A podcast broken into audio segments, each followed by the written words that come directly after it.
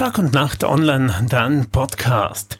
Warten auf Van der Wellen, Erklärung und Wahltermin.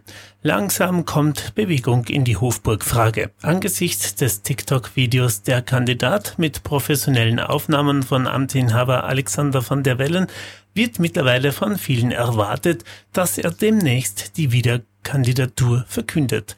Laut Medienberichten könnte es bereits am Sonntag erfolgen. Dann werden ÖVP und SPÖ, wie sie mehrfach erklärten, heuer auf eine Nominierung verzichten und die Grünen sowieso. Die FPÖ will einen Bewerber oder eine Bewerberin ins Rennen schicken. Neos warten von der Wellens ab.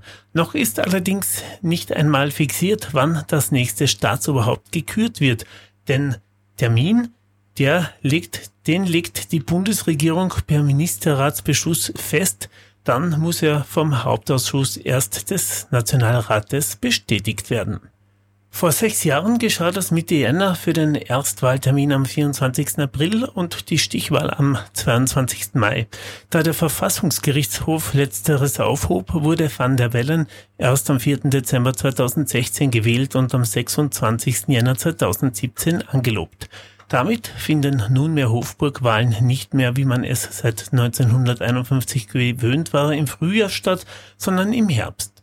Gewählt werden muss so, dass am 26. Jänner 2023 die Angelobung durch die Bundesversammlung erfolgen kann. Orientieren kann man, kann man sich an den üblichen Fristen, wäre es Mitte November angesichts der Adventszeit, könnte es aber auch schon früher sein.